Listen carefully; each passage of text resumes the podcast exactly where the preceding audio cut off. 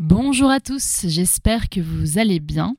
Alors ça fait un moment que j'ai pas fait de chronique, j'étais trop occupée à préparer mon corps pour le semi-marathon de Paris, que je n'ai évidemment pas couru. Faites de l'esprit donc. Il faisait trop froid ce jour-là, un temps à rester chez soi avec un bon bouquin, euh, ça c'est une discipline olympique que je maîtrise, et c'est bien de bouquins qu'il sera question aujourd'hui puisque je vais vous parler du rôle de la lecture dans ma vie et de quelques livres que j'ai aimés dernièrement. Première chose, j'adore lire depuis que j'ai 8 ans. Pourtant, ça m'est arrivé d'avoir des grandes périodes sans livre en cours.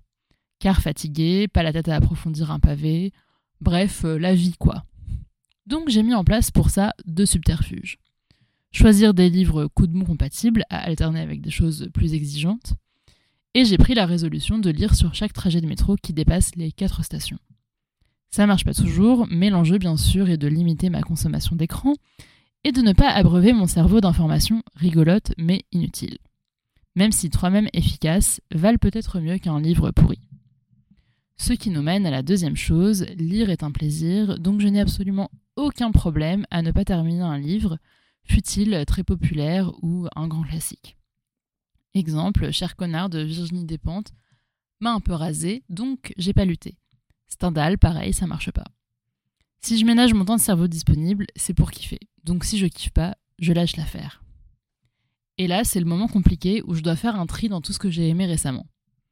Déjà, pour commencer, il ne vous aura pas échappé qu'Annie Ernaux a reçu le prix Nobel de littérature et que cela a fait grincer les dents d'un certain nombre de lettrés de droite. Et une fois n'est pas coutume, j'ai décidé d'avoir un avis euh, dans une polémique en cours. Et j'ai donc acheté mon premier livre d'Annie Ernaux. Le livre était son roman Mémoire de fille, où elle raconte notamment ses premières amours lors de l'été 1958 après son bac. En le refermant, j'avais envie de lire tous les autres, et j'ai éprouvé de l'injustice par rapport aux reproches qu'elle avait reçus. J'ai notamment été séduite par le titre qui est une référence aux mémoires d'une jeune fille rangée de Simone de Beauvoir. Je l'ai perçu comme un pied de nez puisque le personnage, celle que Annie Ernaux appelle avec le recul la fille de 58, n'a pas spécialement envie de se ranger.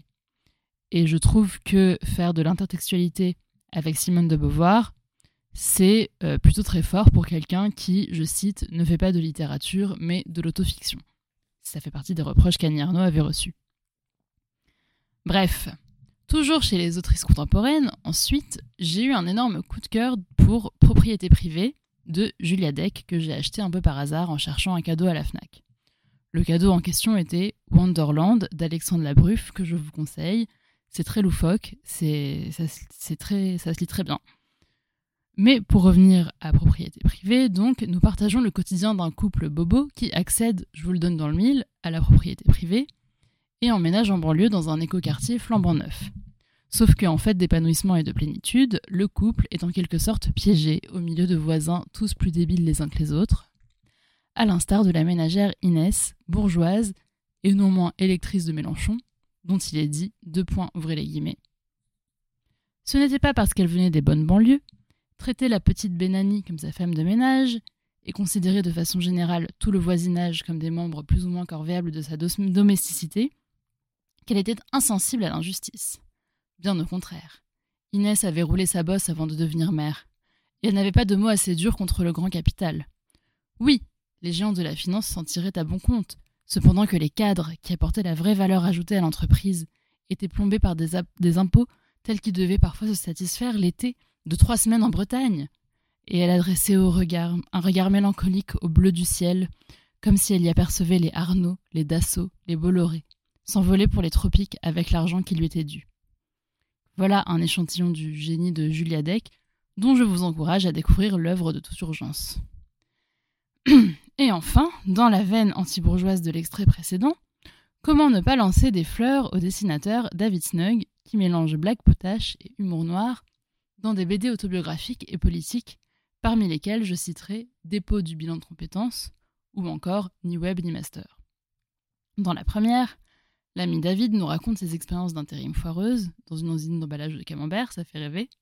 Et dans la seconde, il passe en revue les géants du web, Amazon, Facebook, Spotify, et raconte l'histoire et les dessous de leur ascension. Le tout à hauteur d'usagers, entre guillemets, de jobs précaires d'un côté et des GAFA de l'autre.